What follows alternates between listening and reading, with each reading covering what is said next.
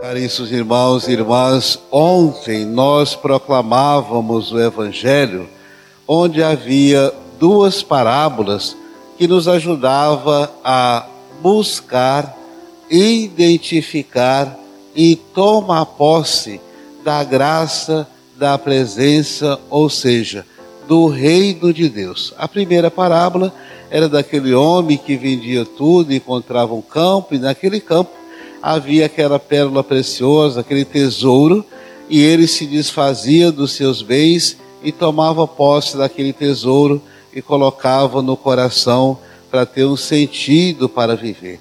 E a segunda parábola de ontem era aquele comprador de pérola preciosa que se desfazia das outras pérolas, das outras riquezas, daquilo que era bom e buscava, tomava posse daquilo que era melhor daquilo que era mais valorizado, daquilo que tinha um sentido para a vida dele. Aí eu sintetizava ontem dizendo que é necessário a gente se esvaziar daquilo que não é tão importante, daquilo que não é tão necessário, para que haja lugar e a gente e nós tomemos posse daquilo que é essencial, daquilo que é prioridade, porque senão a gente vai se enchendo de coisa e aí a gente não se planifica. É melhor a gente ter algo pleno, perfeito, uma coisa só em nossas vidas, do que várias coisas, vários valores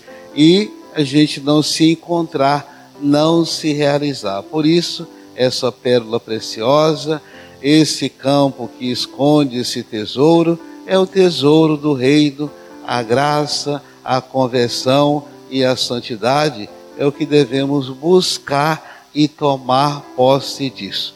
E hoje a gente vê de uma maneira muito clara que quando a gente toma posse desse tesouro, nós somos ungidos e contemplamos esse tesouro como a nossa maior riqueza e ele traz para todos nós é, essa, esse sentido pleno, dá sentido nossas vidas e é nesse tesouro, nessa unção e na contemplação que nós vamos apoiar toda nossa esperança, o sentido de nossas vidas.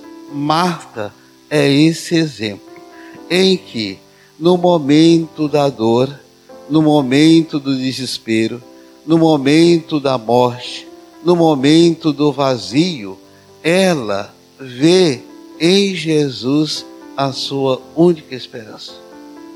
E diz no momento da morte do irmão Lázaro: Senhor, se estivesses aqui, meu irmão não teria morrido. Ou seja, ela vê em Jesus essa riqueza, esse valor, essa pérola preciosa e se apoia.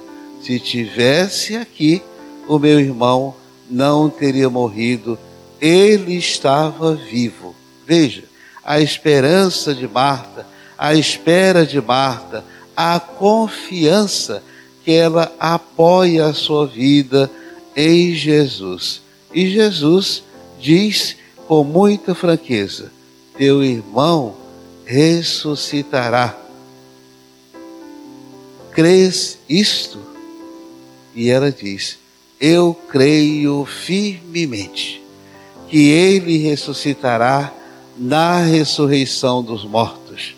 É um evangelho que se usa muito nos momentos de encomendação, mista de sétimo dia, porque ele traz esse diálogo com de Jesus e trazendo essa esperança a cada um de nós.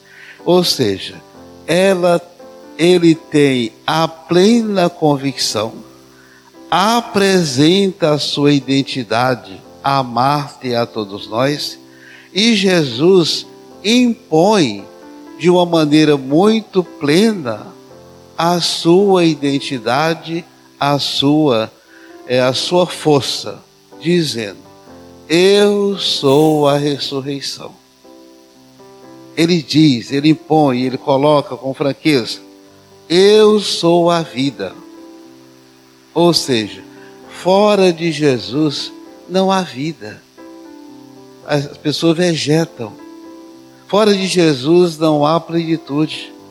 Fora de Jesus não há caminho. Fora de Jesus não há sentido. Eu sou a ressurreição, eu sou a vida. Quem crê em mim, mesmo que morra, viverá. É natural a morte. Se nós queremos contemplar e fazer a experiência da ressurreição, nós temos que passar pela morte.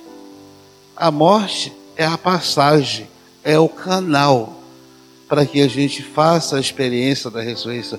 Não é nenhuma tragédia a morte, não.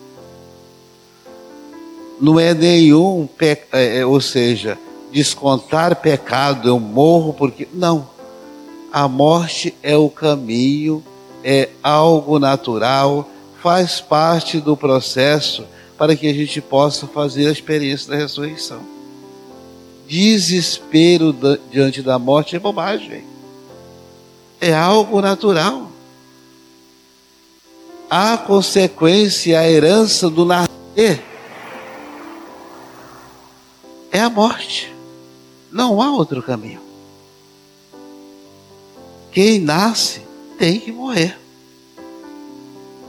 Só não morre quem não nasce. E Jesus complementa: todo aquele que vive e crê em mim não morrerá jamais. Ou seja, passando por esse processo, todos nós seremos ressuscitados. E ele, naquele momento de dor, naquele momento de sofrimento, naquele momento de dúvida de Marta de Maria, chorando o irmão Lázaro, Jesus se apresenta como o vencedor da morte. Jesus se apresenta como doador da vida.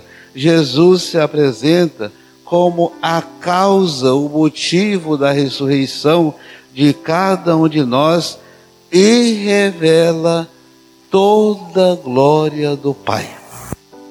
Em Jesus está a força, a graça, o Pai, a motivação de nossas vidas. Em Marta está a grande inspiração de nossas vidas, razão para viver. Ela se aproxima de Jesus, trazendo toda a inspiração que está na vida de cada um de nós. Se estivesse estado aqui, meu irmão não teria morrido. Ou seja, apresenta Jesus crer em Jesus, ver em Jesus o sentido e o Salvador de nossa história e de nossas vidas. Portanto, é nessa inspiração de uma dona de casa, de alguém muito simples, mas que ver em Jesus a razão e o sentido de sua vida e de sua ressurreição. Assim seja.